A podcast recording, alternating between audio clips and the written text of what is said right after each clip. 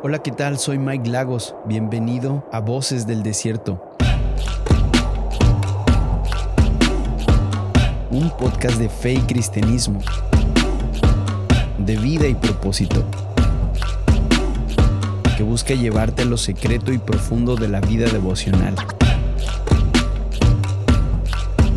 ¿Me acompañas al desierto? Y amigos, Dios les bendiga. Bienvenidos a Voces del Desierto. Tengo el placer, el privilegio, la honra de tener en casa digitalmente, en tener en, el podcast Voces del Desierto a una de las personas que más ha marcado eh, mi vida a lo largo de la historia. Eh, y sé que no solamente mi vida, sino muchas, muchas vidas a lo largo de no solamente México, sino muchos países Amigo Abraham, gracias por estar aquí, gracias por compartir con nosotros este tiempo, gracias por abrirnos las puertas de tu casa, estamos en, casa, nos sentimos en casa, tú siéntete en casa, estás en casa. Gracias amigo por, por esta oportunidad que me das de conversar contigo. No, bienvenidos a casa y yo creo que sí vamos a hablar de, de la otra parte del escenario, de la parte de la persona, de la parte que normalmente no se ve en las luces, eh, pues es en casa. ¿no? Es en casa, cómo vivo, dónde vivo, con quién vivo, para que realmente lo que uno diga pues tenga peso. Wow. Hablar contigo es remontarme a eh, mi infancia, inclusive mi adolescencia, eh, remontarme a, no a la mejor etapa de mi vida, y tú sabes por qué. Eh, nos conocimos hace más de 20 años. 20 años. Mucho, mucho tiempo, han pasado muchísimas cosas. Y recuerdo una de las cosas que más marcó mi vida es que cuando te conocí no estaba pasando por el mejor momento eh, en todas las áreas de mi vida. Estaba en la adolescencia, estaba luchando con muchas cosas. Inclusive eh, recuerdo que estaba como luchando eh, en, mi, en mi llamado, estaba luchando como que en, en, pedirle al Señor que Él me confirmara ciertas áreas, ciertas cosas de mi vida. Y recuerdo que cuando ustedes llegaron a, Ronda, a, España, al sur de, sur de España, que es donde nosotros estábamos viviendo con mis padres, eh, como misioneros de asambleas, eh, una de las cosas que yo hice cuando me enteré que ustedes venían fue huir. O sea, yo, yo no quería encontrármelos, no quería hablar con ustedes, no quería, no quería saber absolutamente nada porque sabía que Dios muy probablemente iba a hablar a mi vida y, y, y así ocurrió. Eh, tengo eh, recuerdos muy, muy hermosos de, de, ese viaje que ustedes hicieron. Yo me recuerdo de ti que todas las veces que te llevamos estabas con tus audífonos, no te los quitabas para nada. Yo entendía, lo último que quieres es escucharnos, pero vamos a hacerle gente, vamos a abrazarlo, vamos a rodearlo y en algún momento, no sé, quizá ya en los últimos días como que te hiciste parte de nosotros, ¿no?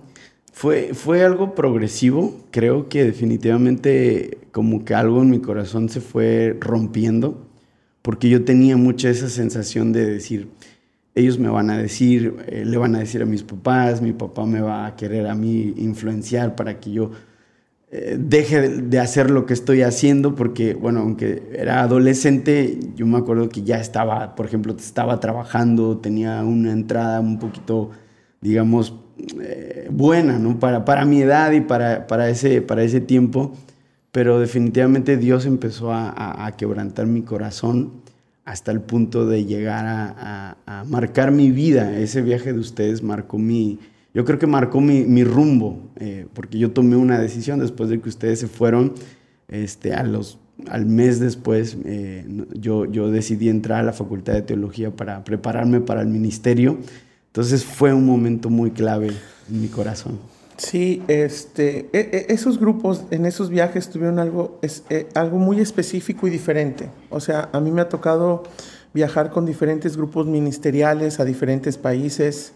Eh, por ejemplo, hubo un tiempo cuando los terremotos en Perú y todo eso, hubo un tiempo en que en Sudamérica hubo varios temblores así seguidos y hubo un americano que organizó un grupo de ministerios latinos para que fuéramos, y toda ministerial, cantantes. Pero esos grupos con los que fuimos al norte de África, a Europa, eran muy diferentes, porque los que íbamos éramos amigos. Éramos, antes que, otra, antes que ministrar, antes que predicar, éramos amigos. Y lo mejor que nosotros podíamos ofrecer en esos viajes no era ni nuestra prédica, ni que oráramos por ti, ni que te pusiéramos la mano, sino simplemente tratarte como uno de nosotros como amigos. Porque en lo personal, para mí el nivel más alto que la Biblia le puede otorgar a una persona es el nivel de amigo. Y, y yo en lo particular, cuando se trata de cosas así muy fuertes del ministerio, esa puede ser mi virtud o mi mayor problema. Porque yo no sé trabajar de otra manera más que en el nivel de amigo. Trabajar hombro a hombro, trabajar espalda con espalda, eh, dando la vida el uno por el otro, ¿no? Levantando el escudo el uno por el otro. La verdad que eso se notó mucho porque, bueno, sé que lo recuerdas, pero eh, en, ese, en ese tiempo una de mis hermanas estaba, bueno, las dos estaban en el conservatorio, eh, estudiando una la viola y otra el violonchelo. Y, y, la verdad a una de ellas no habíamos tenido la economía para, para suplirle el, eh, su instrumento, ¿no? Entonces yo recuerdo que ustedes llegaron y, preguntaron, ¿qué les hace falta, no? Inclusive me acuerdo que nos llevaron a un súper y nos dijeron, agarren lo que ustedes quieran y estábamos vueltos locos. Ah, ese era yo. no sabíamos sí, entonces sí fui yo. no sabíamos si era real o si estábamos soñando, qué estaba pasando, pero...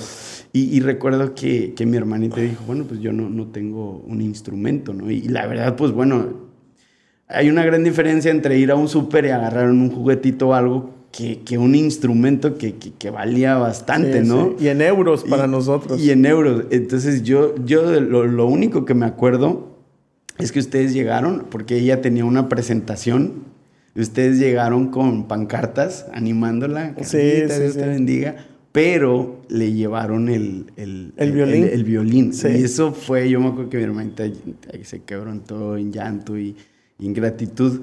¿Cómo, ¿Cómo fue eso, amigo? ¿Quién lo organizó? ¿Cómo, cómo estuvo bueno, eso? Bueno, yo, yo iba con la misión, en ese tiempo, yo iba con la misión de recorrer a la mayor cantidad de misioneros mexicanos en Europa y en el norte de África. Okay. Y como hijo de pastor, aparte de lo ministerial de ir a hacerles gente, predicar en sus reuniones, crear ese ambiente, esa atmósfera, decir, no nos hemos olvidado de ustedes. Como hijo de pastor, eh, también viví esos momentos de escasez. Y entonces yo iba, mi corazón iba más preocupado hacia las familias, si algo les hiciera falta. Lo que no saben es que yo no llevaba dinero, yo llevaba mi tarjeta Blue de American Express, que ahí me di cuenta que era carísima, ¿verdad? sí. Y entonces con esa tarjeta, con el, con el ¿cómo se llama? El, el, crédito que te dan, el, el, saldo que tienes ahí, era con lo que en cada misionero yo iba agarrando a los hijos, más o menos investigar qué era lo que más anhelaban o deseaban, y entonces yo de mi propia voluntad lo compraba. Pero en esa ocasión fue Esteban Escobar, un amigo de Arizona, que me dijo, oye, estuvimos hablando con ellos y tiene un recital, pero no tiene violín y creo que había tenido una... Había habido algún mal momento, no sé si tu hermanita lloró porque tenía un violín prestado, no sé cómo fue, pero que ellos se enteraron que necesitaba un violín. Entonces, pues ya para comprar un instrumento, pues para mí ya era más difícil. Y ellos dijeron, no, no, no, entre todos. Y se armó la cooperacha. Y cuando fuimos a verlos en euros, dijimos, válgame Dios, ¿no? ¿En qué nos metimos? Sí, porque, o sea, euros con peso mexicano, pues entonces me acuerdo que alguien dijo, no, no, no, no, vamos a demostrarles que con horchata y jamaica Dios también puede bendecir al mundo. Porque eh, no, es que alguien dijo, es que necesitamos euros para comprar en euros. Sí, sí, y alguien de nosotros dijo, no, no, no, nuestros pesos son de jamaica y horchata, pero un día la jamaica y horchata va a bendecir al mundo entero. Esa fue la expresión. Y empezamos a hacer la cooperacha. Y, y, se logró el violín y, y, yo lo recuerdo como, como una experiencia. Cuando de ahí me fui a, a Melilla. Fue cuando llevé a los hijos de... de Salvador. No, no, no. De Moy. De Moy. Durán. Y los llevé a la juguetería y el chiquito decía, peníscame, no puede ser, no puede ser verdad. Porque yo los llevé a una juguetería y les dije, yo no quiero que vean lo que les hace falta, si necesitan ropa interior, si necesitan zapatos para la escuela. No, no, no, no. Yo quiero que escojan ese juguete que siempre han deseado en su vida, que ustedes pueden pensar que por el ministerio papá no les haya podido dar. Todo lo que ustedes creen que por el ministerio sus papás no le han podido dar, quiero que lo agarren ahora. Y como buenos hijos de misioneros, primero se fueron a los avioncitos de... A lo más barato que había en la juguetería. Y, y, se metió, metieron otros, otra vez Esteban dijo, no, no, no, no, no venimos por, por, por avioncitos de papel. Agarren. O sea, Esteban bien generoso con mi tarjeta de crédito. o sea, porque ahí sí el que lo pagué, ahí sí fui yo. Recuerdo que pasé Te voy a contar un testimonio después del testimonio. No sé si me lo vas a creer, pero aquí está mi esposa que no me va a dejar mentir. después de ese viaje, que compramos ese violín y que les compramos los juguetes a los hijos del misionero, yo llegué con una deuda en mi tarjeta American Express a México que tardé un montón en pagarla. Un montón, un montón. Pues en euros, ya cuando me llegó el saldo a pesos mexicanos, no, pues sí era. Y bueno, pues a jalar, a, moverse, a administrar y a pagar mes tras mes la tarjeta, mes tras mes, mes tras mes, mes tras mes. No faltaba mucho para que yo me casara. O ya estaba empezando haciendo planes para casarme. Y me acuerdo que este, yo estaba en Atlanta, Georgia. Ahí fue donde conocí a Álvaro López y a Danilo Montero en Radio Vida, que hizo su festival. Y yo era el predicador cada año de los festivales de Radio Vida. Y ahí fue donde conocí a varios músicos y cantantes cristianos que hasta el día de hoy siguen siendo mis amigos, como el caso de Álvaro López específicamente. Y recuerdo que ese día en la mañana, en el hotel, yo solo estaba orando y llorando y diciendo, Dios, no es posible que yo ya estoy haciendo planes de casarme y que en este momento no tengo nada. Porque todo, todo lo sembré, todo lo di, todo lo dejé, o sea, absolutamente todo. Y ahora necesito muchas cosas para mi boda, o sea, para casarme, dónde voy a vivir, en fin, me quejé, la, verdad me quejé.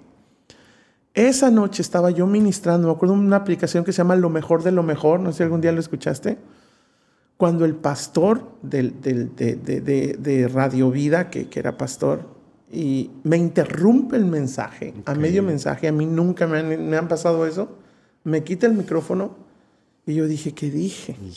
Y me dice, no, Abraham, no, no, no, no, no, no, no, yo no puedo seguir, no, no, no, no, yo no puedo seguir. Y yo, ¿qué dije? Y toda la gente así, las cámaras y los... Y me dice, no puedo seguir desde que empezaste a predicar, una voz taladrando en mi mente y mi corazón, que te dé mi auto.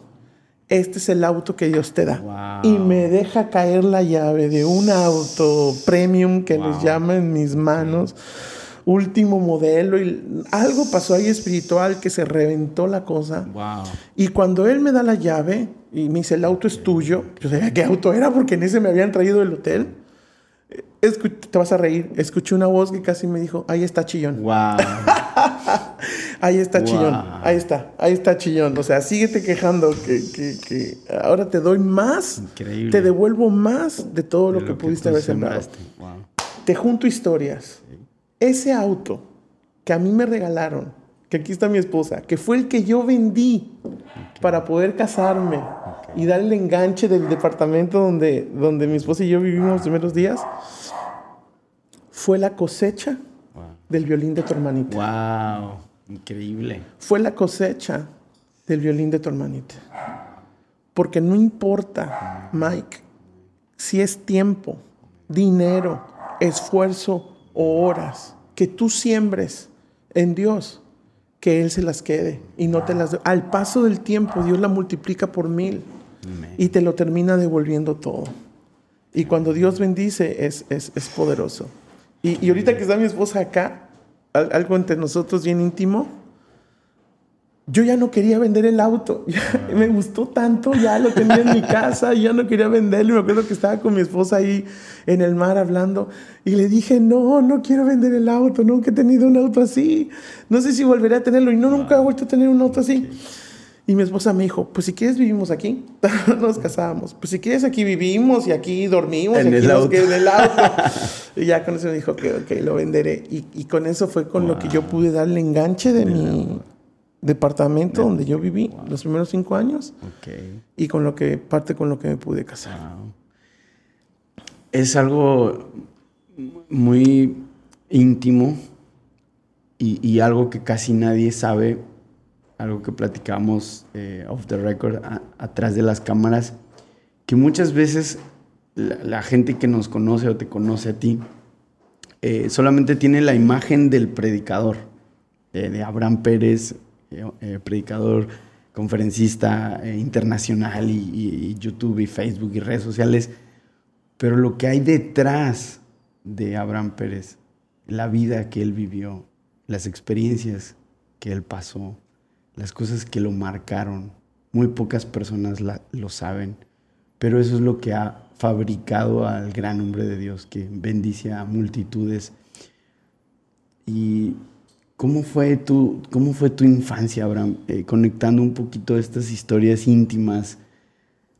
Eh, ¿Cuáles fueron las, las cosas que quizás te marcaron desde la infancia, adolescencia, que potencializaron en ti o crearon el deseo de querer servir a Dios como lo estás haciendo, como lo has hecho los últimos 25, casi 30 años que llevas de ministerio de forma ininterrumpida. ¿Cómo fue la infancia de, de, Abraham Pérez, la Me estabas contando algo de mi tío, ¿no? Oh, si quieres, cuéntalo y sobre ahí yo, yo, puedo decir. Hace poquito estuve en el puerto de Veracruz eh, platicando con tus tíos, eh, el, pastor Gavino, muy, muy buen amigo nuestro, y su esposita Cande. Eh, y hablábamos y ellos nos decían, yo les preguntaba por ti, ¿no? Y ya empezamos a hablar, salió la, la plática y ellos me decían que se acordaban mucho de ti, de, de, de cuando eras niño. Y dice, es que Abraham siempre, Abraham eh, le, gustaba mucho el altar. Y, y bueno, entonces cuando, cuando, él dijo eso, yo, yo me, me bueno, me, me, intrigué por saber un poco más, ¿no? Me dijo, es que Abraham eh, eh, no, no lo podíamos sacar del altar. A Abraham le gustaba estar en el altar desde chiquito y luego ya empezó a, a profundizar. Dijo, y es que él, él en el altar eh, cantaba en el altar, oraba en el altar, lloraba en el altar. Nos contó que, bueno, no sé si, si, pasó específicamente de esa manera, pero creo que el Espíritu Santo inclusive te bautizó estando en, en, medio de un altar. Y, y, yo me quedé muy impresionado por el hecho de saber que desde pequeño amaste el altar. Y, y, bueno, no sé, pero creo que eso pudo haber marcado tu, tu infancia. Sí, justo yo un día me pregunté por eso y, fue algo que ahora voy a revelar muy íntimamente. Este, fue una situación que yo tuve todavía ya de casado y Dios me permitió eh, como a los 3, 4 años de casado hacer una gira en Estados Unidos, en Arizona, con mi papá y con mi mamá. O sea, fuimos todos como familia a ministrar, ¿no? Yo predicando y ellos hablando con hombres, con mujeres. Y fue ahí donde mamá me reveló algo, este, que me hizo entender. Yo, mis papás hacen pastores cuando yo tenía 11 años. Entonces, de ser un hijo de cristiano normal, nominal, a ser hijo de pastor, para mí fue muy duro el, cambio tan drástico. Yo me revelé los primeros años. Yo realmente tengo un encuentro con Cristo a los 16. Pero sí me acordaba que de chico había tenido experiencias y había tenido encuentros con Dios y por qué Dios me tocaba así. Luego tuve mucho coraje y ya cuando yo me reencuentro con Dios, yo empiezo a tener experiencias con Dios, pero como que se me hacía que lo que Dios me pedía o demandaba de mí no era acorde a mi edad.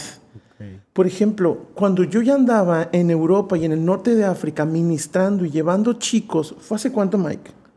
Eh, más de 15 años. ¿Cuántos años tenías tú? Entre 14, 13. Yo habré tenido 21, 22, 20 años y yo ya andaba. Yo, yo era el líder de ese evento. yo, yo organicé el viaje, compré los boletos y yo era el responsable en otro continente. Entonces, esa siempre fue mi pregunta con Dios, como que, Dios, como que se me ha exigido cosas más allá de mi edad. ¿Sí me explico? Como prematuramente. Y entonces, pero me recuerdo esos momentos de altar y entonces yo ya pregunto a mis papás, ¿qué, pasó conmigo? O sea, ¿por qué tan desde chiquito yo empecé a, girar y a andar? Yo me acuerdo haber tomado un camión a los 16 años y no he parado hasta el día de hoy. Y entonces ellos me dijeron dos cosas. Uno, mi abuela, que en paz descanse, dice que cuando yo era niño, en uno de los altares de Gólgota, de ahí de, donde mis tíos, donde... Dicen que mi, abuelita como que se fue, como que tuvo una visión, pero con un poquito de éxtasis, ¿no? Y empezaron a orar por ella. Y cuando mi abuela paterna volvió, ella lloró hablando en lenguas. Y le decían, ¿qué te pasó, mi papá? Dice, es que tuve una visión.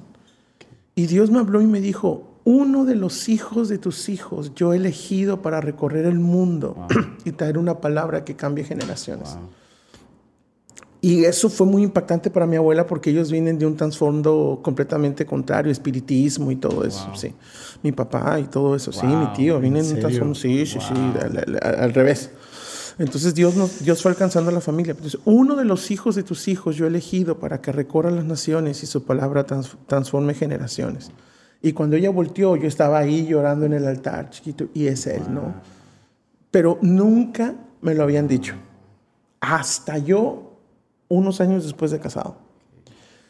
Y luego, cuando yo cumplo 18 años y tengo mi primer cargo estatal o distrital dentro de asambleas, que ahí fue donde empezamos a revolucionar el país, donde nos hicimos amigos de todos los amigos que hasta el día de hoy empezamos a ir a, Honduras, Costa Rica, Argentina, Uruguay, Chile, eh, Marruecos, España, Australia. Ahí fue donde Dios empezó a tejer ese cordón de amigos, ¿no? Y yo era 18 años tenía, Mike. 18 años. Pero mi fe me ponía ciego. es rico. No sé si era fe o era locura, pero hoy estás aquí. así es que creo que fue Dios. Sí, sí, sí. Y recuerdo que este, ya mamá en esa gira en Estados Unidos me dice, este, Abraham, porque cuando tú recibiste el primer cargo estatal, y ya ves que te consagran y oran por ti. Yo, yo me acuerdo que en esa oración mamá casi me deja las uñas en la espalda y lloraba. Y, le pregunté, mamá, ¿qué onda con ese día? ¿Por qué? Y me dice, es que cuando yo te puse las manos, el Señor me abrió y me dijo, hasta aquí tú lo cuidaste. Hasta aquí tuviste por él. Hasta aquí tuviste que come, que calza, que viste, a dónde va, dónde duerme. A partir de hoy, yo me haré cargo de él. Porque él es mío. Te lo presté un tiempo. Yo veré que come, yo veré que viste, yo veré que calza y yo veré dónde duerme. Yo veré dónde habita. Yo me haré cargo de él donde va. Yo soy el que lo cuidaré. Prácticamente Dios le estaba diciendo, mamá, despídete de él. Wow. Porque ahora yo soy el que va a hacer cargo de él. Y veintitantos años después, te puedes dar cuenta, Mike, que Dios nunca se queda con nada. Amén. Mike, Dios nunca se queda con nada. Cuando Dios te llame a entrarle a algo, entrale sin miedo. Porque todo lo que tú le pongas a Dios, al paso de los años lo va a multiplicar por mil y te lo va a devolver. Hoy el techo que habito fue el que Dios me dio. El auto en que ando es porque Dios me lo dio. La familia que tengo es porque Dios me la dio. Todo lo que soy y lo que tengo ha sido por Él. Dios nunca se queda con nada. Entonces, esa fue mi infancia. Dios hizo un llamado a mí y yo respondí a ese nivel. No sé si terminé dando más cosas de lo que Dios me pidió. A veces la iglesia o la gente te exige cosas que ni Dios te exige. A veces la gente termina pidiéndote cosas que ni Dios te pide. Pero por amor las terminas dando. Aún así, ni siquiera eso Dios se queda con eso. Te lo termina devolviendo el ciento por uno. Me identifico demasiado eh, cuando después de que ustedes llegaran a, a, Ronda perdón, a visitarnos, eh, justo en, en, esas semanas llega una carta desconocida a, a, la casa, al buzón, y era una invitación por si alguien quería entrar a, estudiar a una facultad de teología. Justo después de que ustedes llegan y tú oras por mí, me, me, das una palabra de parte de Dios diciéndome que, que dejara de esconderme de mi llamado. Yo eh, de pequeño sufrí una enfermedad, estuve a punto de morir. Mis papás eran pastores aquí en un pueblito cerca de, aquí de Campeche llamado Ol. Está metido así en la, en la selva. Mi padre fue a hacer una gira de, de misiones, yo me quedé en el pueblo con mamá. Eh, llovía demasiado porque pues tú sabes, esta zona del país cuando llueve, llueve de verdad, ¿no? No, no, no es allá como en el norte que tenemos grandes sequías, sino aquí cuando llueve, llueve en serio. Entonces el pueblo se quedó como un poco incomunicado sin, sin poder este, tener eh, opciones a salir. Entonces mi papá se fue como un mes, me quedé con mi mamá, me picó el dengue hemorrágico, estaba mal, mal, mal. A tal punto que los hermanos le decían a mi mamá, hermana, prepare a su hijo porque muy probablemente su hijo vaya, vaya a fallecer. Hay varios niños en el pueblo que han muerto por esta enfermedad porque no llegan los doctores, está lloviendo, es inaccesible, así que prepárelo. Mi mamá me, me toma un domingo por, por, la mañana, me dice, hijo, eh, quizás el Señor te llame a su presencia. Eh, yo tenía como unos 7, 8 años. Me dice, yo no puedo hacer nada por ti, Nadie puede hacer nada por ti, solamente el, Señor puede hacer algo por ti. Así que haz un pacto con Dios, hijo, con, lágrimas en sus ojos.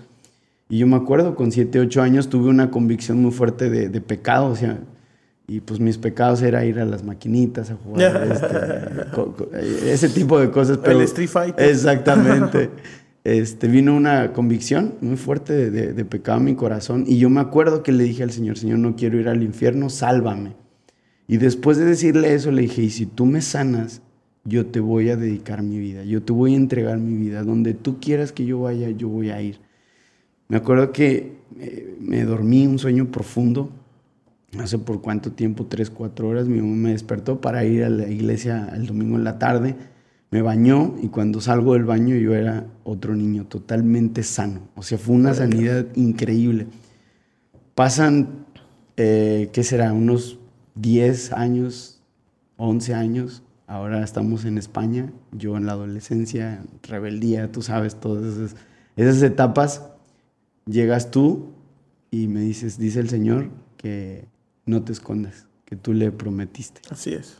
que tú hiciste un pacto con Dios. Obviamente tú sin saber absolutamente nada de mi vida, dice el Señor que te dejes de esconder, que tú le prometiste que si Él te sanaba, tú le ibas a dedicar tu vida. Y es que esa es una guerra que todos tenemos. Todos los que conocimos a Cristo, de adolescentes o de jóvenes, tenemos esa lucha. Porque tenemos nuestros planes, pero Dios tiene un propósito. Así es. Yo tenía mi plan de vida. Tú tenías tu plan de vida, tu plan, tus sueños. Pero Dios tiene un propósito, tiene un destino más allá de lo que hoy puedes ver. Y pareciera que tarde que temprano Dios te confronta y te dice, ¿qué quieres vivir? ¿Tu plan o mi propósito? ¿Tu sueño o el mío? Y es una decisión tan fuerte que, que tenemos que tomar. O sea, tú me cuentas eso y, y tuviste tu tiempo de confrontación y decidiste responder al llamado. Lo que yo te conté ahorita de mi mamá y de mi abuela, yo no lo supe hasta que yo ya estaba casado Wow. y tuve una gira con mis papás. Sí. Y dije, ¿por qué no me lo dijeron? Tantas veces que me peleé con Dios y le dije, no, yo no quiero. Yo quiero mi sueño, yo quiero mi vida, yo quiero mis cosas. Y Dios llamándome. Si, si ustedes me hubieran dicho eso, que nací para eso, que fui elegido, pues Claro. me hubiera ayudado a decidir. Nunca me lo dijeron. Me dejaron que yo, por mi propia voluntad, Ah, lo descubrieras. lo descubriera y lo decidiera. decidiera. Porque Sí. inclusive tú puedes Sí, descubrir. eso te pudo haber condicionado Sí, a tomar ciertas decisiones. O- y, y hay gente que aún ya lo descubrió y lo sabe, pero no quiere. No quiere. Wow. La decisión es tuya. Porque el precio, a veces, de responder al propósito de Dios divino es renunciar a tu plan humano. A veces Dios no te deja las dos cosas. Wow. Dios es celoso y te dice cuál quieres. ¿Tu plan terreno o mi propósito divino y eterno? Y la decisión no es nada sencilla. Nada sencilla. Va a cambiar tu futuro y tu destino para siempre. Es más, si alguien está escuchando este podcast y algunos de los que están aquí han sido llamados alguna vez o Dios les ha dicho, oye, que esto, que lo otro, que aquí, que allá, yo te animo a que no oigas a Dios. si tú estás escuchando este podcast, vete, cierra tus oídos eh, eh, o eh, mira otro. Bórralo de tu playlist. Bórralo de tu playlist, porque si Dios te llama Wow. y te hace un llamado, te va a arruinar la vida, tu vida, porque la vida de Él es eterna, es suprema, es increíble, es superior, pero es muy diferente. Si tú quieres seguir escuchando este podcast, es al menos que seas, que te gusten las, las ¿cómo se dicen? Las emociones, este, Sí, fuertes. fuertes, Adrenalina. Porque si tú sigues escuchando la voz de Dios y llega el día donde Dios te diga, decide, tu decisión Wow. va a repercutir por muchos años en tu vida. Qué, infeli- qué infelicidad haber sido llamado por Dios y no responder al llamado. ¿Qué crees que sea más difícil, amigo? ¿Aceptar el llamado y sufrir las consecuencias? Pero sabemos que, como dice Romanos, la voluntad de Dios es buena, agradable y perfecta. O a- decidir, Señor, yo no quiero nada de Sí, llamado. eso es más fácil. Vivo el sueño A, eso voy. O sea, si Dios en algún momento ha llamado tu vida o tiene un propósito más alto que tu plan de vida, Yo, mi, mi, mi consejo es no lo escuches. espérame, déjame terminar. No, no, no respondas. A menos que. Ok. Ahí voy. A menos que sepas que fuera de Dios no hay nada para ti. Pero si tú sabes que en el servicio a Dios está el deleite de tu vida, que has probado mil y un cosas, mil y un cosas y nada ha llenado tu vida como el servir a Dios, estar en su presencia, que Dios te use para tocar a otro, que en algún momento de tu vida Dios te haya llamado, usado para bendecir a otro, al menos que sepas que tú no puedes ser feliz más que sirviendo a Dios. Entonces no dejes el llamado ni para una hora después. Es aquí y es ahora, donde tú le dices, Dios, yo tengo mi plan, pero prefiero tu propósito. Yo tenía un plan, pero Dios tenía un propósito. Amén. Y yo decidí aceptar el propósito de Dios. ¿Sabes por qué? Porque he estado tan cerca de Él. He pasado tiempos en su presencia tan intensos. He sido marcado por ese fuego. Que aún el día que yo quisiera, Mike, decir, basta ya. ¿Qué necesidad tengo yo en algunos momentos de escalar montañas, de pruebas, de procesos duros? Wow. No podría. Porque ha estado tan cerca de mí que es parte de mí. Le, me- le he conocido tanto que él ya está dentro de mis moléculas, de mis células. No podría olvidarme de él. Yo tengo amigos que se olvidaron de Dios. ¿Tú tienes amigos que se olvidaron de Sí, Dios? sí, claro. Yo tengo amigos Claro. que vivieron cosas impresionantes y como que ya se les olvidó Dios. Yo no podría No. ya. No, no, no. Yo no podría. Porque estuviste tan cerca de Él que Él se hizo parte de ti. Su presencia, su esencia. Y yo creo que en este podcast Dios le está recordando a alguien que, hey, si tú tienes un plan, yo voy a bendecir tu plan, yo voy a patrocinar tu plan. Pero yo tengo un propósito divino para ti.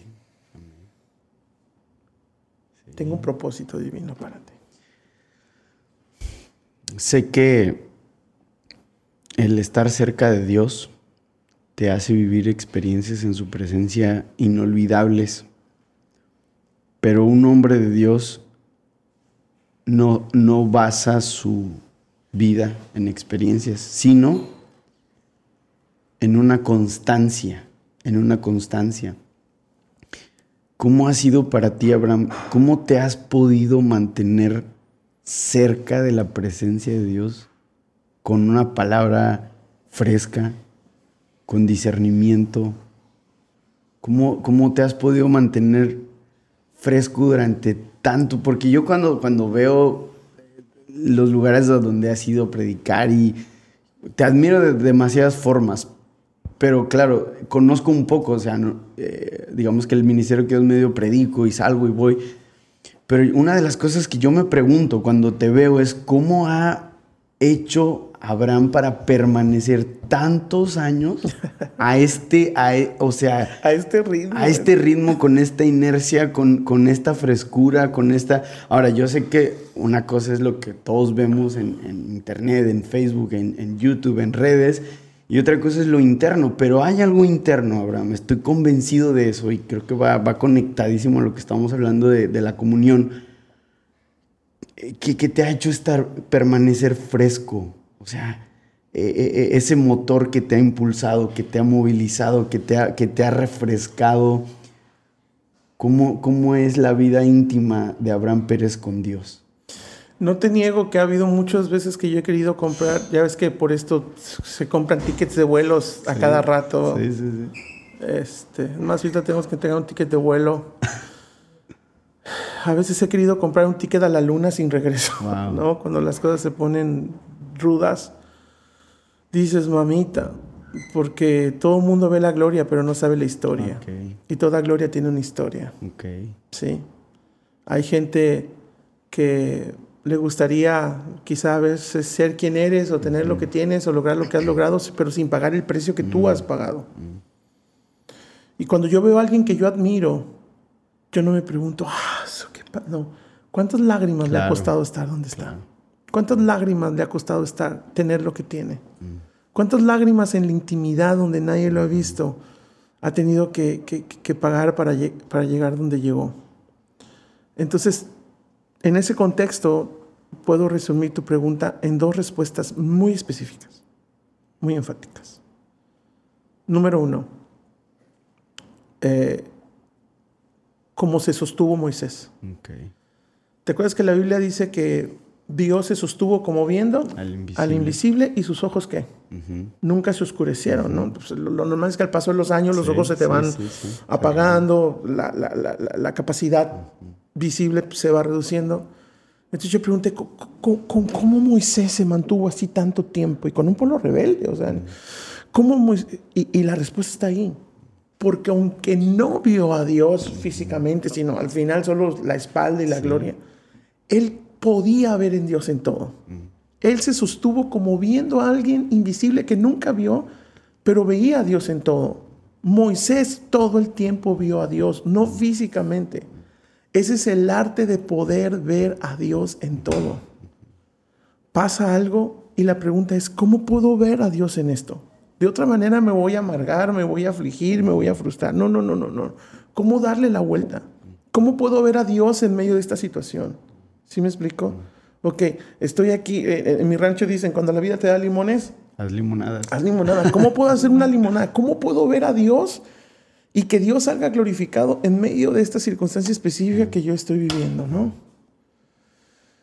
Y la Biblia dice que sus ojos nunca se oscurecieron. Ese es el secreto. Que tus ojos nunca dejen de ver a Dios en medio de cualquier circunstancia. Yo llevo 24 años cumplidos de ministerio. Y hasta el día de hoy yo puedo ver a Dios en todo. Esa es una respuesta muy específica. Así me mantengo. Él me mantiene así, todavía expectante, visible. Este domingo tenemos y seguimos arreglando y seguimos trabajando.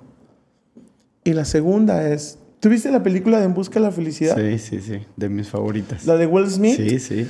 ¿Te acuerdas que hay una parte muy eh, clímax de la película donde él ya está en el, en el punto de quiebre y él se mete como una iglesia? Sí, que abraza a su, a su niño. Y ahí empieza a llorar Sí. y todo el mundo llora Sí. en la película con él. ¿Te acuerdas que está cantando el coro? Ah, sí, este, algo de las montañas que en vez de... ah, Yo me acuerdo porque me traumé con esa canción. Sí, ¿no? La busqué y todo, la traduje. Era algo así como que ayúdame para pasar la montaña. Pero si no tengo las fuerzas para pasar la montaña, ayúdame a rodear. O algo así Sí, decía. sí, o sea, eh, Will Smith entra con su niño en el momento bien así de la película que dices, no inventes. Y empieza el coro, God's don't move the mountain, Oh. ¿no? Dios no mueva la montaña. Y, y a mí me impactó porque Ah, cuando sí. yo vi la película, Sí, sí, sí, sí. el coro empieza a cantar como por, no sé, cuánto dura, medio minuto. Dios no mueva la montaña. Y yo dentro de mí, "¿Es- es- es- ¿cómo que ¿Por Dios qué? mueve la montaña? Si la fe mueve montañas, sí, sí. ¿qué les pasa a esto?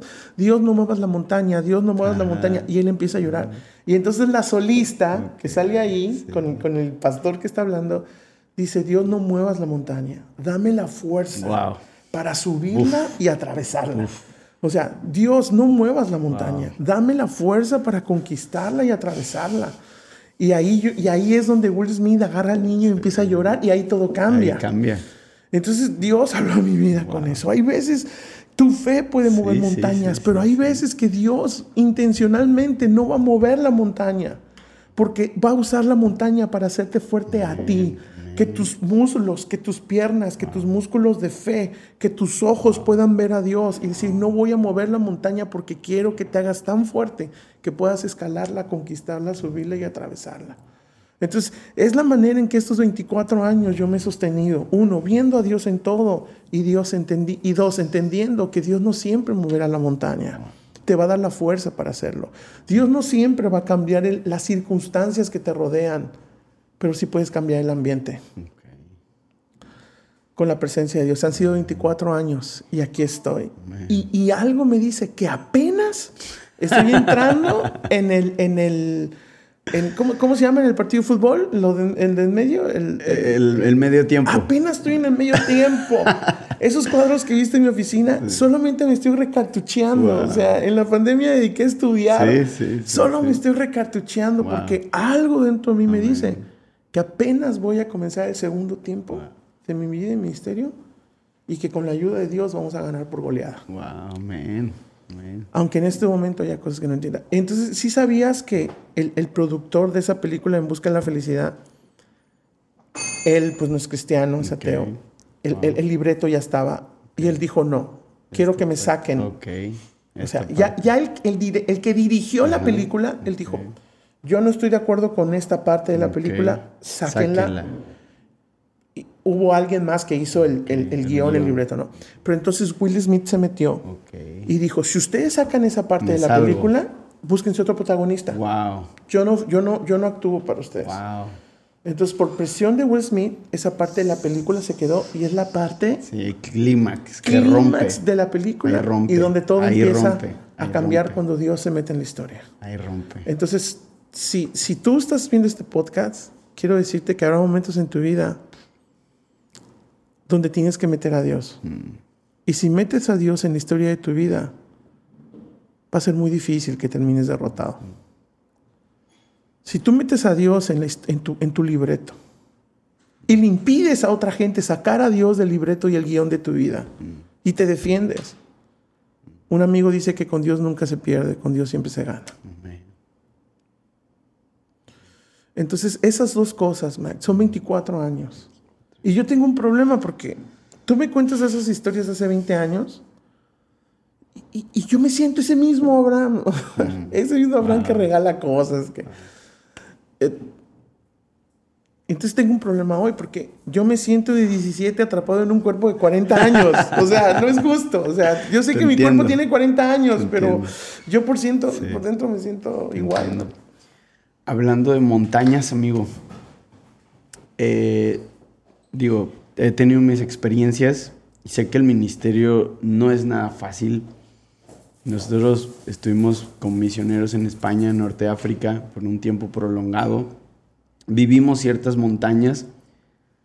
¿Cuáles son esas montañas en tu vida? Porque tu, tu- tu- tu vida y tu ministerio dio un giro radical. ¿no? De- pasaste de ser, eh, eh, estar dedicado 100% solo a la predicación y, y- itinerante por muchas partes, muchos países. Te pateaste todo Centroamérica, Sudamérica, Norteamérica, Europa, Asia. O sea, viajaste hasta donde te dio- Australia. Australia, o sea, increíble. Ahora, hablando de montañas, amigo, ¿cómo fue ese giro en tu vida ministerial? Porque yo sé que hay muchas personas que, y yo, yo me, me incluyo en ellas, de que dices, bueno, ahorita es lo que estoy haciendo, pero no sé el día de mañana si Dios me vaya a, a- a abrir el, el espectro, el panorama y, y- y vaya a- el Señor a pedirme incursionar en otro llamado en- o en, en otra visión del ministerio. ¿Cómo fue ese, ese, ese giro en- en tu vida de, de- de tener este ministerio de, de 100% dedicado a la predicación, viajando, y ahora tu nueva faceta como pastor, el pastor Abraham Pérez? Oye, esa parte de mi vida, recorrer el mundo, esa parte de mi vida se llamó felicidad. Esta pequeña... pero esa no parte de mi vida se llamó felicidad, ¿no? Esa parte de mi vida se- era increíble, hermano. Era increíble poder ver a Dios moverse en diferentes ambientes, continentes, países. Eh, todavía antes de la pandemia me faltaba este, Asia Menor. Wow. Y yo decía, Dios, llevo tantos años predicando y nunca he ido hacia menor. Y bolas, que me llega una invitación para Israel, Israel, ¿no? sí, con Dani, sí, con sí, Saúl. Y me dicen, este, no, pues mira, va a ser este viaje, nos gustaría que, nos gustaría que predicaras en la tumba de la resurrección, en el mar de Galilea, en el monte de los 120, Ok. este, donde cayó, ¿no? En el aposento El- alto, el perdón. aposento alto. Y fue una experiencia tan impresionante para mí.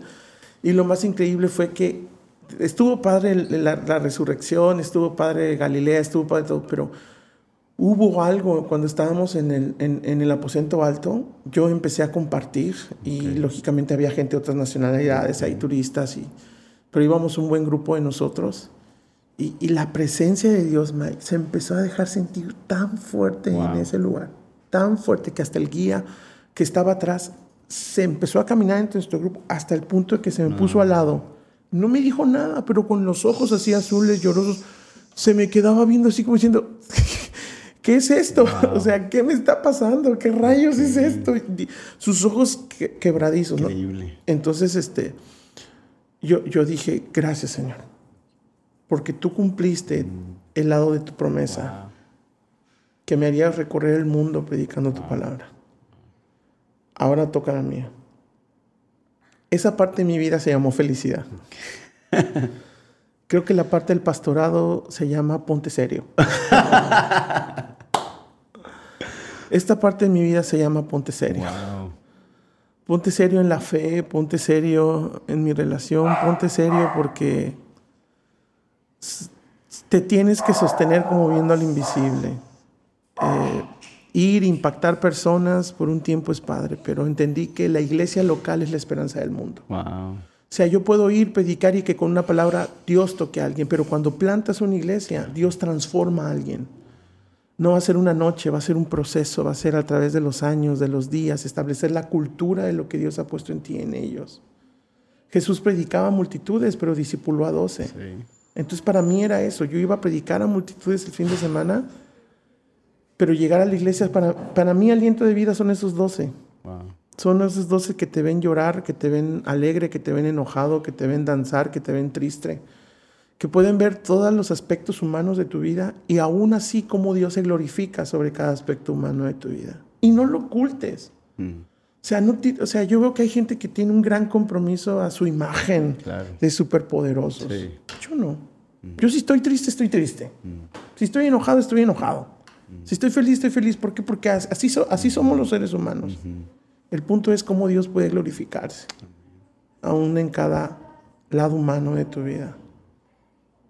Entonces, si quieres que la gente tenga un toque de Dios, predica. Pero si quieres que la gente conozca a Dios, planta una iglesia. Y ahí vas a saber de qué estás hecho. te van a probar todo, carnalito. Te van a probar. Ay, mamacita, si yo te cuento lloras, dale, dale, Ay, mamacita. Ahí vas a saber lo que es amar a Dios en tierra de indios, ¿no? Este y además, en otro contexto, digamos, dentro de México, el Señor te llama a plantar una iglesia en uno de los contextos, digamos, más complejos por, por, lo arraigado que es la cultura, ¿no? Aquí en, en Yucatán, en el sureste de México. O sea, aunado a eso, eh, eh, digamos que la complejidad de la, de la, cultura también, también cuenta mucho, ¿no? O sea, aquí yo noto que la gente tiene bien arraigadas su historia, eh, sus modos de, de, ser, la comida, inclusive el acento, el dialecto, todo, o sea, es, es, es, bien, como que es bien envolvente. O sea, estos días que hemos estado aquí en Mérida nos hemos dado cuenta que esta, este lugar te envuelve con todo, no nada más con, lo bonito que es, sino te envuelve con la cultura, con la comida, con cómo la gente habla, con, con, la manera de ser. Entonces te tocó prácticamente como si te fueras a otro país a, abrir una de hecho, De hecho, aquí es tan rica la cultura local en todo. O sea, yo creo que no hay una grieta que la cultura local no haya llenado. ¿Sí me explico? Mm. Gastronomía, historia, ¿qué más? Este turismo, música, música, pues Armando Manzanero, ¿no? Este, no, creo que haya una grieta. Que no. Que no sean ricos en, en cultura. Entonces, están tan ricos localmente en cultura, historia, que no hay grieta donde otro pueda llegar a, poner algo. No sé si me explico. Sí, sí, sí, totalmente. Eh, en algún, en algún momento fueron un país independiente, creo que en dos momentos de la historia ellos este, se separaron de México, tienen su bandera. ¿No? Entonces, están tan ricos en cultura que lo local es muy fuerte. Entonces, tú llegas de recorrer el mundo con una cosmovisión global y llegas a un lugar donde histórica, gastronómica, culturalmente está completamente hecho. Wow. ¿Qué dices? ¿Por dónde, por, dónde, se corta este pase? sí, explico. Entonces, yo he visto que es más bien dejarles ver cómo la eternidad de Dios y su palabra es supracultura. Amén. Eh, wow. No es en contra, es mucho más allá de ella que Dios te puede llevar inclusive a otro nivel donde tu formación no te puede llevar, a otro nivel donde tu pasado no te puede llevar y a otro nivel donde tu cultura tampoco te puede llevar. Me explico. Al, nivel de, de, cómo era Jesús. Entonces, ahí es donde ha estado el desafío. ¿Crees que tu, tu trayectoria ministerial, o sea, tu, tu, digamos que conocer otras culturas, otros contextos, te preparó en cierta manera para, para este momento de tu, de tu ministerio? O sea, plantar una iglesia en media Yucatán, ah, en la cuna de la cultura maya. no sé. Me encantaría decirte que sí, pero yo me he dado cuenta que todavía tengo mucho que aprender. Todavía tengo mucho que aprender y me he dado cuenta que todavía hay muchas áreas en mí que Dios necesita seguir obrando. Me encantaría decirte que sí, pero yo veo que todavía Dios está tratando conmigo en muchas áreas. Todavía hay muchas áreas donde yo necesito crecer, todavía hay muchas áreas donde Dios necesita obrar. Todavía hay muchas áreas donde Dios necesita terminar de complementar en mí. Pero si podemos eh, echarle algo a los que están escuchando, viendo este podcast, es de que este, yo creo que no es un precio, yo creo que son precios. El precio de cada escalón precisamente es dejar el escalón de donde estás. Por ejemplo, en mi etapa como conferencista, pues bien, no, olvídate. Mano, no, no, no, no, no. Es increíble. Irte de pastor, ponerte de pastor, fundar una obra en una ciudad que no es tu ciudad, en una cultura que no es tu cultura nativa, con gente que vas a aprender a amar porque no la conoces antes. El precio de ir hacia allá es dejar el que tienes. O sea, yo ya no puedo viajar como antes porque hay una congregación antes yo hacía giras, ahora viajo un día y medio. El punto es, ¿estás dispuesto a dejar el escalón donde estás y renunciar a él por tomar el que Dios te está poniendo adelante? O sea, estoy dispuesto yo a renunciar. Entonces, cada escalón tiene su formación.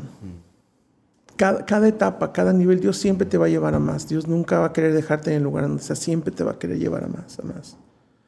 Y yo recuerdo que algo que me ha ayudado mucho en un momento donde, en momentos, es de que un, un día Dios, un día vino un amigo de Chile y me dijo, Abraham, por muchos años Dios te llevó a las naciones. Pero ahora Dios me dice que va a llegar el momento donde las naciones vendrán aquí. Wow. Y seguimos esperando ese momento. Seguimos esperando ese momento. Ahora, ¿Todos se deben de ser pastores? Si soy predicador, ¿todo, todo el mundo tiene que terminar como pastor? No.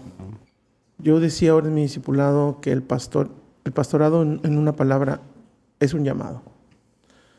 Tú puedes imponerte, tú puedes convencer a todos los que están alrededor de ti, tú puedes pagarles, tú puedes comprarlos, este, Puedes comprar lealtades, voluntades, con invitaciones a comer puedes hacerte muchos amigos, lo dice Proverbios, ¿verdad? que el que tiene puede hacerse muchos amigos. Pero al final de cuentas, si, si en esas herramientas llegas a ser pastor, te vas a dar cuenta que eso no te va a sostener. Porque el pastorado es mucho más que una gracia natural. El pastorado es mucho más que hacerte buenas relaciones. El pastorado es mucho más que darle dinero a alguien y comprar algún servicio. El pastorado es un llamado. Definitivamente tienes que tener un llamado divino que te sostenga, lo vas a necesitar, lo vas a ocupar. Me identifico mucho porque el llamado a las misiones es muy similar, ¿no? Eh, digo, eh, alguna vez escuché a un misionero decir que aquellos que reciben el llamado deben de estar completamente convencidos de que Dios los llama porque ya una vez en el campo, no si Dios no te llamó, no le puedes reclamar a Dios porque las cosas no te salen. Decía este misionero, ah. cuando estás en el campo misionero, si Dios no te llamó y tú le reclamas a Dios, entonces Dios te va a decir, ¿por qué te metiste en algo que yo no te llamé? Pero por lo contrario, si estás convencido que Dios te llamó y, y en el proceso que va a pasar, vas a clamar a Dios, entonces Dios va a hacer todo lo que Él tenga que hacer, va, va, a obrar de maneras inimaginables para acomodar, porque Él te llamó. Es su sueño. Él, te, él te está llamando al, al, pastorado, a, las misiones, al evangelismo, al llamado que sea. Entonces coincido contigo que es algo que tiene que ser eh, divino, o sea, tiene que ser algo divino, ¿no? Y coincido totalmente con eso. Me gustaría terminar con, con una última pregunta, amigo. Eh, es muy sencilla la pregunta. ¿Tienes fe en esta generación? ¿Crees que algo bueno puede ocurrirnos a nosotros? ¿Crees que Dios nos pueda mirar aún con agrado, con gracia y pueda usar a nuestra generación? ¿Tienes fe, Abraham, en nuestra generación? En este punto de la historia que nos encontramos lleno de, maldad, de apostasía, de pecado, de, de cosas tan terribles. ¿Crees en tu corazón? ¿Crees que tengamos esperanza de ver aún la gloria de Dios? ¿Crees en nuestra generación? Sí, sí creo, si no, no estuviera haciendo este podcast. Este, por un lado es una generación que más va a batallar con las tentaciones, yo creo, como ninguna otra, por, por la tecnología. O sea, antes, para tener acceso a muchas cosas, tenías que desplazarte, ir. Hoy estás a un clic de lo que quieras, de lo que se te ocurra. Estás a un clic, a un chat, a un mensaje de texto de, de, olvídate de que tú tienes todo un plan de día y con un mensaje te puede cambiar todo lo que venías pensando, el pensamiento, el plan, absolutamente todo. Entonces, es una generación que va a batallar, yo creo, como ninguna otra, por todo el contexto que, le va, que los va a rodear. Pero por otro lado, confío que Dios es un Dios de generaciones. Y el Dios que nos cuidó a nosotros, que nos llamó a nosotros en nuestro tiempo, será el Dios que llama a los adolescentes de hoy y los llame y los cuide en medio de esto.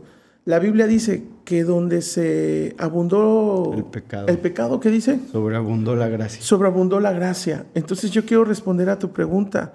Si esto sigue así y la maldad se sigue multiplicando, yo creo que un avivamiento Dios va a desatar en medio de eso. Yo creo que Dios va a multiplicar la gracia y en medio de las tinieblas Él va a escoger personas que van a poder brillar pero estoy seguro que esas personas van a tener que dar lo que yo le llamo su última taza de té. O sea, son personas elegidas que Dios, ellos van a decidir responder a Dios a ese nivel de llamado y van a tener que confiar en Dios.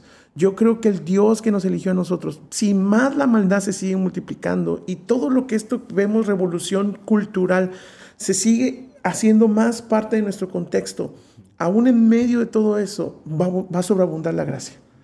Dios va a levantar gente, Dios puede desatar un, ministerio, Dios puede desatar un avivamiento. Yo lo creo, yo lo anhelo, yo estoy en busca de eso.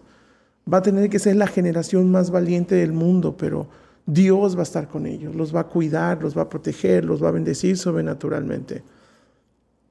Pero ellos van a tener que estar dispuestos a dar su última taza de té. ¿Tú te acuerdas de ese testimonio mío en la última taza de té? No, no, no. ¿Me dejas contarlo aquí con por favor, rápidamente? Por favor. Eh, cuando, el, cuando el corralito argentino, cuando el corralito argentino, este... Hablando de últimas tazas. Hablando de últimas tazas de té, la del café. Ya, mira, si nos van a servir más café, quiere decir que esto se va a poner serio. Oye, un aplauso a mi esposa que le quedó el café macizo, macizo. Un beso de mi esposa me daría para la siguiente parte del podcast. Ah, no, pues. Adelante, ¿no? Este, gracias a Dios por mi esposa. Yo creo que definitivamente la mejor parte de los dos. La, esposa es ese cable a tierra. No. De hecho, este, estoy pensando hacer pronto, para el año que entra, lo de los primeros proyectos que voy a hacer va a ser un retiro de jóvenes este, solteros, mayores de 20, 22 años se va a llamar la pesca milagrosa. Amén. Aquí hay varios este, que, ya de una vez les, apartes el, registro que están apuntadísimos. Yo los voy a llevar a cierto momento y los cierro así tienen la red. Porque... Oye, pues es que varios grupos cristianos hacen eso, ¿no? sí, sí, sí, sí, sí, sí. Inclusive mi mamá llegó a hacer allá este Isaac y Rebeca y todo eso. este... Sí salieron varios, niños de eso. Digo, salieron varios... Este... sí hubo varios bebés de esos. Digo, sí hubo varios. cosecha. Sí, sí, sí, sí, sí hubo personas que, se casaron. Entonces, este. No, eh, yo, yo fui a Argentina en el corralito, imagínate. ¿Qué es? Perdóname, porque mi ignorancia. Tú estabas en España. El corralito, ¿qué es? El corralito en Argentina creo que fue 2000 al 2002. Ok. Ahí la gente que nos escuche, cuando comenten, me pueden ajustar el año, pero fue más o menos entre el 2000 y 2002. O sea, un evento. En Argentina fue cuando un presidente, todo el dinero de ahorro que había de los... Igual mis amigos de aquí, que cuando lo vean lo pueden corregir en- o lo pueden rectificar en sus En mensajes. Lo que a mí me dijeron es de que sacaron todo el dinero que había en los ahorros de las cuentas y se lo llevaron. Un día la gente amaneció, sobre todo pensionados, los que habían trabajado y ahorrado durante toda su vida, llegan a querer sacar dinero y ya Nada. no hay, no hay, no hay nada. Se lo llevaron. Los bancos cerraron. Hubo gente que se amarró a las puertas del banco porque habían ahorrado toda su vida Wow. y se prendió fuego. No se suicidaron en las puertas de los bancos amarrados. Este, fue una crisis nacional cuando yo llego. Media Argentina estaba sin pintar, los edificios así este, descoloridos y todo, ¿no? Y este, una crisis muy severa. Yo llego a la casa de un amigo que había tenido este, una empresa refresquera, pero lógicamente se quedó Sí, sin, sí, sin, sin su dinero claro. y ya no pudo pagar a proveedores. Y en ese tiempo, un parte de tiempo se sostuvo. ¿Sabes cómo se sostuvo? Todas las botellas que le acabaron vendiendo botellas, mano. Y recogiendo botellas y vendiendo Como botellas. reciclaje o algo así. Wow. Así para poder subsistir. Algo muy, muy fuerte.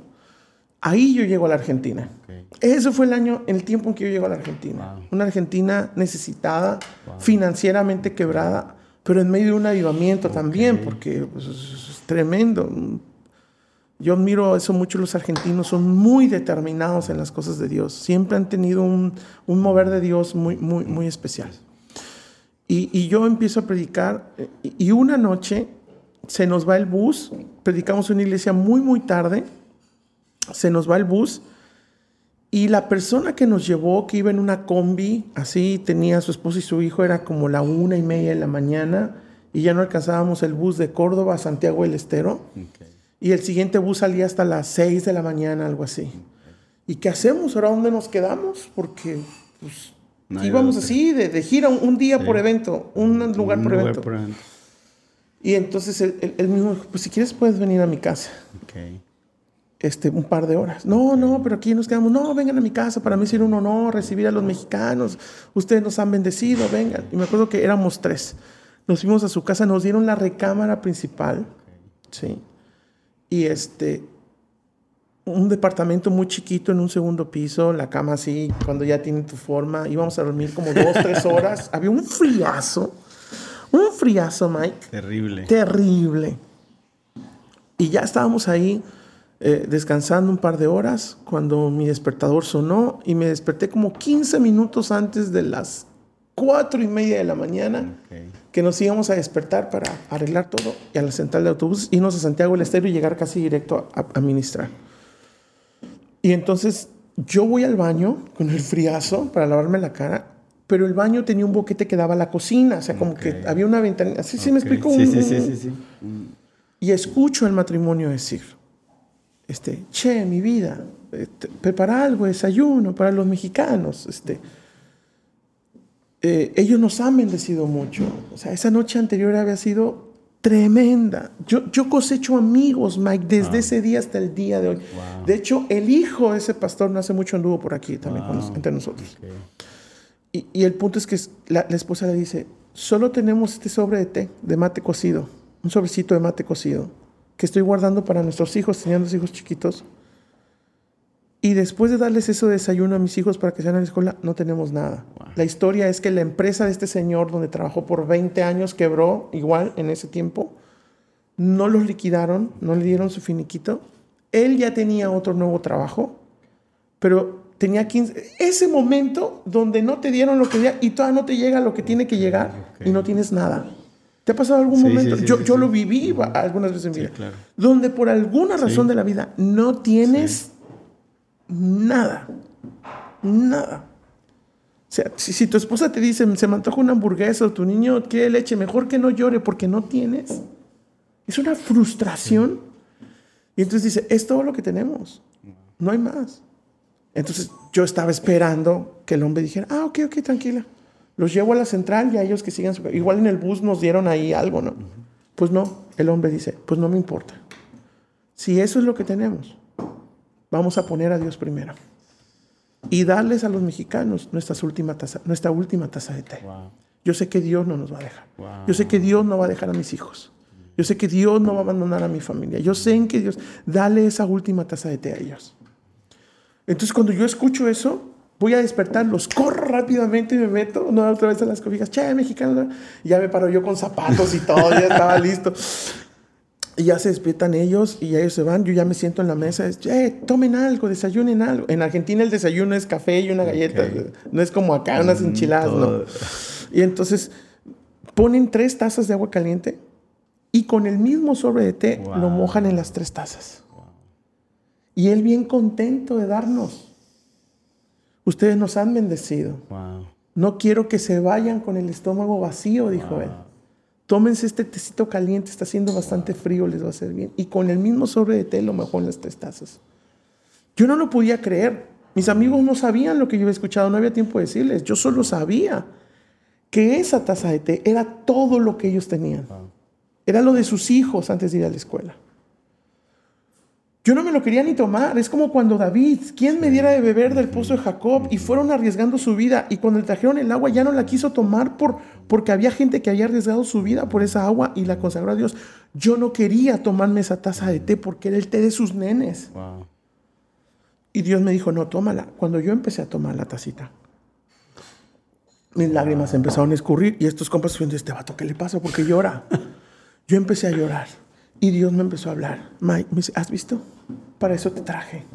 Para que veas que todavía hay gente de fe. Todavía hay gente que me cree a mí en medio de la nada. Todavía hay gente que me cree en medio del desierto. Todavía hay gente que puede verme a mí en medio de las circunstancias. Que puede ver más allá del momento que está viviendo ahora. Ese té, Abraham, no te lo estás tomando tú. Ese té me lo estoy tomando yo. Ese té no lo se lo dieron ustedes. Ese té lo recibí yo. Porque no se lo dieron por ustedes, me lo dieron a mí, me pusieron a mí primero. Y yo empecé a llorar y ese té me supo, hermano, a, a, infrijoladas con... No, no, olvídate, para mí fue el, el, mejor desayuno que he tomado en mi vida porque yo sé lo que me estaban dando en esa taza de té, ¿no? Y entonces Dios habló a mi vida. ¿Tú crees que Dios habla? Sí, definitivamente. Qué bueno, porque si no sería tu problema, ¿eh? Porque yo tengo un Dios que tiene boca y habla, tiene manos y toca. Y... Dios me habla y me dice, para eso te traje. Toma el dinero de la gira, tus discos, tus, tus, tus, tus ofrendas, tu... y antes de que te vayas, ponlo en esa chaqueta que está colgada ahí en la puerta de la casa, sin que nadie te vea. Había un saco ahí viejo, ahí colgado en en, atrás de la casa. Ahí déjalo. Yo, no, pero es lo de ellos. No solo te traje a que mires. Wow te traje para hacer una respuesta mía para ellos. Ellos te dieron su última taza de té. Ahora te toca a ti. Y entre que jija, jajaja, mexicanos, vámonos, entre que mis amigos se despidieron, que esto, todavía no había tantos celulares con fotos, tenías que sacar, ¿te acuerdas de la sí, En lo que se tomaba una foto, y vámonos. Cuando íbamos en el autobús, ellos iban, jajaja, los amigos, ¿no? Siguiente ciudad, bien padre, nuestra primera vez en Argentina. Y yo iba así. ¿Cómo les voy a pagar? ¿Cómo les voy a decir? ¿Cómo se los voy a devolver? Y hasta que me dicen, Abraham, ¿qué tienes? Y les dije, chicos, ¿se acuerdan de los discos, las ofrendas? Sí, sí, ya no hay nada. Pasó esto y les empecé a contar. Tas, tas, tas, tas. Eso fue esto, yo escuché ellos, no inventen, no, pues no. Y me dicen, y, antes de que me dijeran algo, porque ya había pensado en el bus cómo les iba a decir, o sea, cómo iba a estar yo, qué respuesta les iba a dar. Porque ellos tenían pues que, que recobrar su dinero del, del, del, pasaje, del, bus, ¿no? Del avión y todo. Entonces yo les digo, miren, si en estos últimos dos eventos Dios no hace un milagro financiero en nuestro ministerio, pues denme chance de regresar a México y yo les cubro sus, sus boletos de avión. Imagínate, dos boletos de avión y para Argentina, no estás hablando de... No, no, no, no. Okay. O sea, imagínate el nivel que hubo ahí en ese momento. En fin, Dios hizo el milagro. En los últimos dos eventos, Dios hizo el milagro. Y yo, sí fue Dios. Yo regreso a México, lo cuento con amigos en Veracruz, la iglesia llora, un amigo se llama Germán, de ahí de es mi, mi gran amigo hasta el día de hoy. Era de la iglesia de, mi- de mis tíos. de ahí. Ok. Y Germán es muy generoso también. Y cuando yo cuento el testimonio, Germán me dice, ¿cuándo regresas a Argentina? No, pues, después de, ¿sabes? Este, no sé, Mike, mis amigos argentinos, no sé, mano, yo empecé a ir a Argentina. O sea, amigos me decían, Abraham, ya múdate a Argentina. O sea, ya, ya vete a vivir allá. O sea... ¿y ¿En cuándo vas? No, pues ya en dos, tres meses, no sé, regreso. Yo voy a ir contigo. Wow. Y, y Germán bien emocionado, cuando yo vaya y lleguemos a esa ciudad, vamos a ir a buscarlos y, y- y yo los voy a llevar al supermercado y le voy a comprar leche para sus hijos, les voy a comprar unas sandalias para los niños y si hace frío yo les voy a llevar una chamarrita desde aquí. Él, él haciendo su ya plan con para... su plan para bendecirlos. Sí, y, y me acuerdo que mi amigo me dijo, porque el hecho de que te hayan preocupado por ti es como si me hubieran bendecido a mí, Abraham. Wow. O sea, ese té te lo dieron a ti, Pero me llegó a mí pero también. yo soy tu amigo y a mí también me llegó. Y yo lo voy a bendecir a ellos por haberte hecho bien a ti. Cuando llegamos a esa ciudad, en esa siguiente gira, iba Germán, ya yo prediqué, están aquí, están aquí. Le digo, sí, están aquí. Estaban en primera fila, pero otro ambiente, otro semblante. sí. Él, él iba de, de traje negro, corbata negra, camisa blanca, con su niño acá, su esposa bien contentos, la administración, pa, pa. Shabarraya, ya, ya. Todo bien padre. Y Germán así, ¿qué onda? ¿Qué onda? ¿No? Y entonces ya yo volteo y les digo, son ellos, ¿no? Termina. O sea, estaba yo bajándome del altar y se acerca la familia. Se acerca. Abraham, vos te acuerdas de nosotros? Sí, ¿cómo están? ¿Cómo les ha ido? ¿Qué ¿Quién sabe qué? Y le hago Germán con los ojos. Ellos- Todavía no había esto que Sí, sí, es un te mando un WhatsApp, WhatsApp ¿verdad? acá que ponte Dale, detrás sí, todas las instrucciones debajo del agua, ¿no? Y este, eh, ¿qué? o- No, y se viene Germán y él estaba diciendo, y, y el hombre empieza a Abraham, yo quería decir y la esposa ya dice, "Ay, ya cállate, yo les cuento. ¿no? Y entonces la esposa me dice, Abraham, ustedes no saben, pero ese día que ustedes se quedaron en la casa, ese té que nosotros le dimos era lo único que teníamos para darles. Para nuestros hijos, era el desayuno de mis hijos para irse a la escuela y de allí literalmente dejarnos morir. No había más comida, no había nada. Faltaban unos días para que le dieran su primer sueldo de nuevo trabajo a mi esposo. Cuando yo, nosotros se los dimos a Dios con todo el corazón. Cuando ustedes se fueron, había tanto frío que mi esposo regresó y salió pues a ver qué, qué hacer, o sea, a salir a buscarle, ¿no? Ah, Había tanto frío que no le quedó otra más que ponerse su saco, que estaba... No, ¿sabes por qué estaba arrumbado esa chaqueta ahí? Porque era el abrigo del, del otro trabajo Mm, que no le habían dado y él estaba enojado, no quería ponérselo, no quería ni verlo. Se lo puso. Y dice Abraham, cuando yo me lo puse, como si dinero hubiera caído del cielo, las bolsas estaban llenas de provisión. wow. Y dice, nosotros no lo podíamos creer. Dios nos bendijo ahí sobrenaturalmente. Dios puso dinero ahí. Con eso fuimos, compramos la despensa de la semana y todavía sobró un poco. Y con ese, ya sabes que las mujeres son muy ingeniosas, Sí, sí, con sí. ese poco de la comida que sobró, ella compró algo, lo vendió, volvió a comprar, volvió a vender. De ahí Dios les dio un negocio. Wow.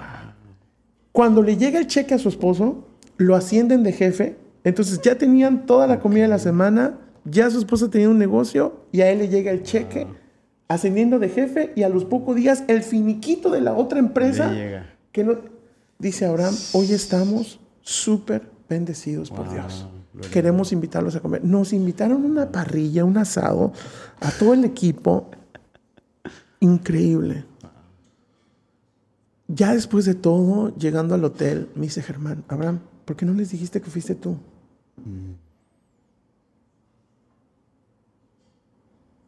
¿Por, por- por- por qué no les dijiste que fuiste tú? Que tú agarraste toda tu ofrenda, toda tu gira, todos tus discos, todo lo que traías y lo pusiste en esa chaqueta. Y recuerdo que le dije, Germán, ni, ro- ni loco le robo la gloria a Dios. Amén. Amén. Ni loco. ¿Ellos creen que fue Dios? Wow. Así. Así se va a quedar. Solamente fue Dios y la gloria se la lleva a Él y nadie más. Lo que le estoy tratando de decir a ti, a los que están aquí, a los que lleguen a ver esto en YouTube y en Spotify y en Facebook o donde se llegue, es que cada vez que yo agarro un avión a un país y voy a kilómetros de altura, en el silencio del avión,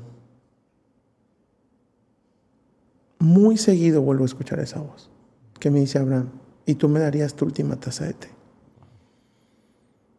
Porque en esta generación, esa es la gente que yo voy a usar. Solamente aquellos que estén dispuestos no a darme algo. Yo voy a usar a aquellos que estén dispuestos a darme lo todo. todo. Abraham, Dios no te está pidiendo nada. Dios te está pidiendo todo.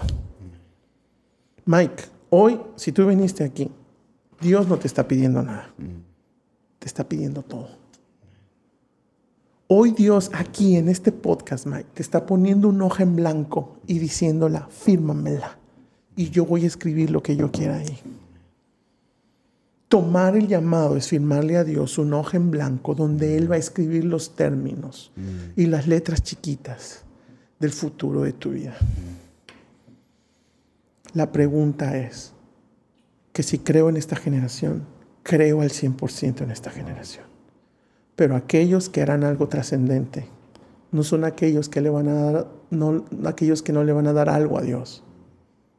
Le van a dar todo. El verdadero amor es sacrificial. Si alguien te dice que te ama y no sacrifica algo por ese amor, no es amor, es interés. El verdadero amor es sacrificial. Cuando tú amas, algo tendrás que sacrificar. Para mí, según Abraham Pérez, esa es la generación que Dios va a levantar en este tiempo y en los próximos años. La generación a la que Dios no les va a pedir nada. De hecho, Dios no te pide nada, te pide todo. Mm. ¿Estarías dispuesto a darle tu última taza de té? Definitivamente sí. Tu todo por su todo. Mm, el todo de ti por el todo de él. Y hoy estás aquí en casa, donde yo te puedo decir, mira, Dios ha sido fiel.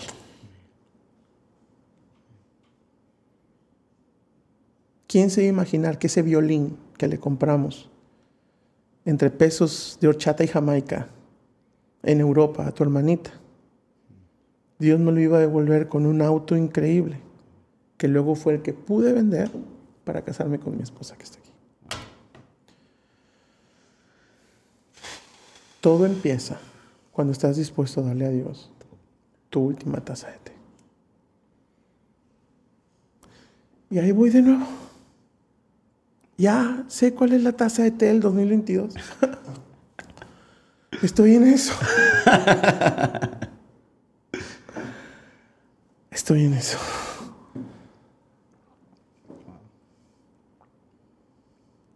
Increíble. Increíble. Aquí está mi tocayo. Ya lo vi. Cuestión de meses. Dios no le va a pedir algo. Le va a pedir todo. Y él tomará su decisión todos los talentos, todos los dones que Dios puso en su mano. Todas las lágrimas que ha derramado en secreto. Todos los procesos que él ha vivido en silencio. Van a cobrar todo el sentido. Para el cual Dios lo formó en el aquí y en el ahora.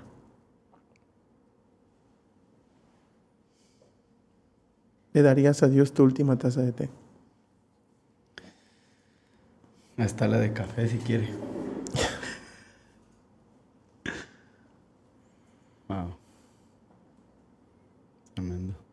Y después de tantos años, volví a escuchar esa voz hace un par de días. Abraham, hoy, en el 2021, hay una taza más de té que quiero. ¿Me la daría?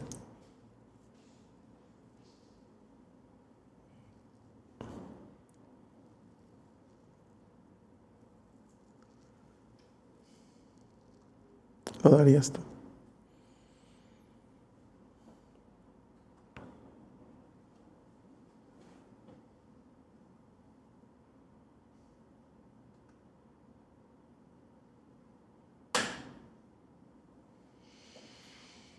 aquí estamos en Mérida, dando nuestra taza de té diariamente.